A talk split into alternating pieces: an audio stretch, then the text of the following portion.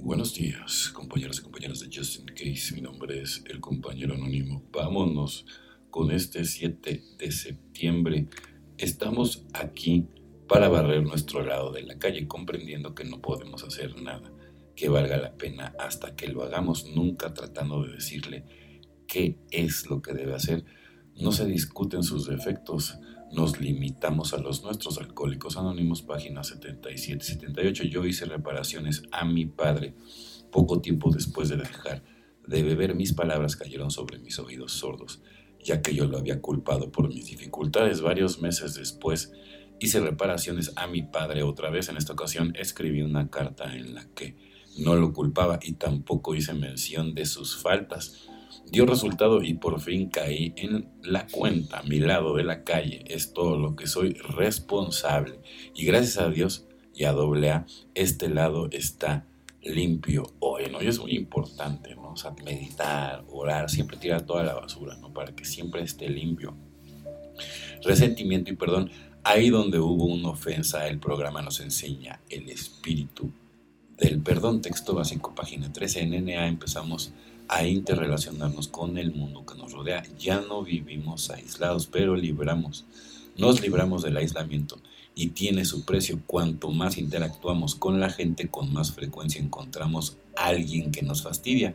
Y esas son las circunstancias en las que suelen surgir los resentimientos. Los resentimientos, justificados o no, son peligrosos para el progreso de nuestra recuperación. Cuanto más tiempo los guardamos, más amargos se vuelven y terminan por envenenarnos. Para mantenernos limpios debemos desarrollar la capacidad de desprendernos de nuestros resentimientos y perdonar. Desarrollamos esta capacidad primero trabajando el octavo paso y el noveno paso y lo mantenemos vivo haciendo regularmente un décimo paso. A veces, cuando no estamos dispuestos a perdonar, nos ayuda a recordar que quizás nosotros también necesitemos algún día el perdón de otra persona. ¿Acaso no hemos hecho en un momento u otro algo de lo que nos arrepentimos profundamente y no nos alivia en cierta medida que otras personas acepten nuestras disculpas cuando recordamos que todos ponemos lo mejor de nuestra parte? Es poco más fácil desarrollar una actitud indulgente. Algún día también necesitaremos el perdón solo por hoy me desprenderé de mis resentimientos si hoy me han perjudicado practicar el perdón porque sé que yo también lo necesito, ¿no? Y como dicen. Con la misma vara que mides, pues tú también serás medido, ¿no? Entonces, pues obviamente, ¿no? Hay que tener también empatía, ¿no? Además, Roma no se hizo en un día, ¿no?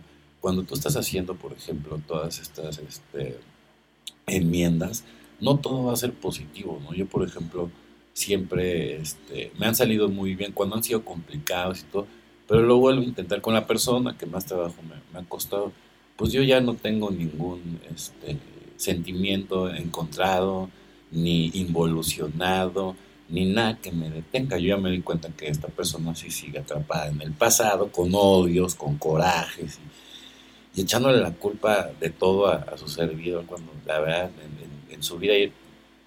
Es como si yo le echara la culpa de todo lo que me pasa a una persona con la que tuve un problema. O sea, eso se me hace patético. Pero bueno, digo, hay, gente que así redirecciona todo, ¿no? Para ir fomentando el odio en, las personas, para ir envenenando, ¿no?